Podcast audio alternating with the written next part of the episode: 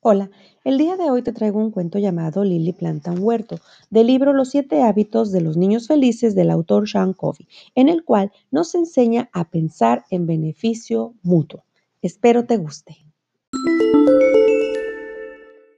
Cuando Lily Mofeta era pequeña, le gustaba visitar el huerto de la señora Búho. Había tantas cosas curiosas que ver. Pepinos, rábanos, zanahorias, pimientos, judías, lechugas. Una tarde, Lily le dijo a su mamá, Me gustaría que tuviéramos un huerto como el de la señora Búho. A mí también, le contestó su madre. pero plantar un huerto lleva mucho tiempo y trabajo. Bueno, ya haré todo el trabajo, Propuso Lily. lo prometo. No, no creo que sepas el trabajo que supone plantar un huerto. Le explicó su madre. Primero hay que preparar la tierra, luego plantar las semillas, quitar las malas hierbas y regar casi todos los días.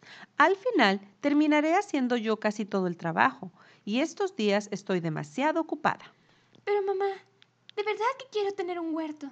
Insistió Lily y casi parecía que iba a llorar. Bueno, Dijo su madre. algún día plantaremos algo más fácil como una parcela de fresas que no da tanto trabajo.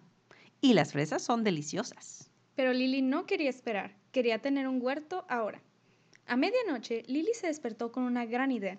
Corrió hacia su escritorio y le escribió una nota a su mamá con su lápiz favorito. Querida mamá, si me dejas tener un huerto, yo plantaré hortalizas y fresas, regaré y limpiaré las plantas y me ayudará Fetty.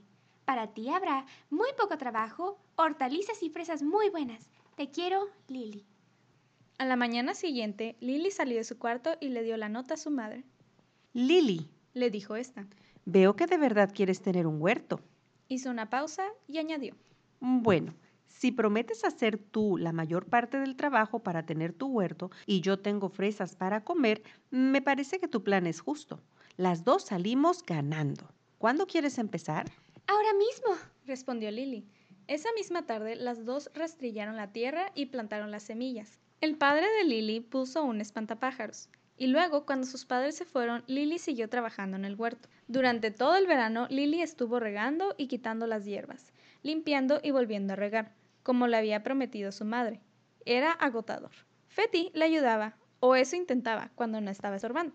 Cada vez que regaba las plantas, terminaba empapado. Lily siempre tenía que decirle que no sacara las zanahorias para ver cómo estaban creciendo. Al final empezaron a surgir unos brotes de la tierra. Varias semanas más y ya se empezaban a ver algunas hortalizas y también algunas fresas. Cuando llegó la época de la cosecha, Lily y Fetty recogieron un montón de hortalizas y fresas y las llevaron a casa, Vaya, exclamó su madre. verduras y fresas frescas. Ya no tendré que comprar hortalizas en la tienda. Y es más sano comer verduras frescas del propio huerto. Esa noche, Lily, Fetty y papá y mamá Mofeta comieron sopa de verduras y tarta de fresas. ¡Qué fresas tan buenas! Deliciosas. Estoy orgullosa de ti, Lily. Le dijo su madre. Has trabajado todo el verano, haciéndolo tú casi todo en el huerto, como habías prometido. Y gracias a ti también, Fetty. Me alegra que estés contenta. Le dijo Lily. Se me ocurre que a lo mejor planta un jardín de flores. Dijo su madre. ¿Estás segura, mamá?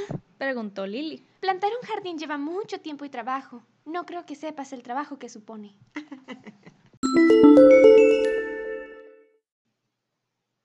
Acabamos de escuchar un cuento de ganar, ganar, es decir, pensar en beneficio mutuo. Espero te haya gustado. Hasta la próxima.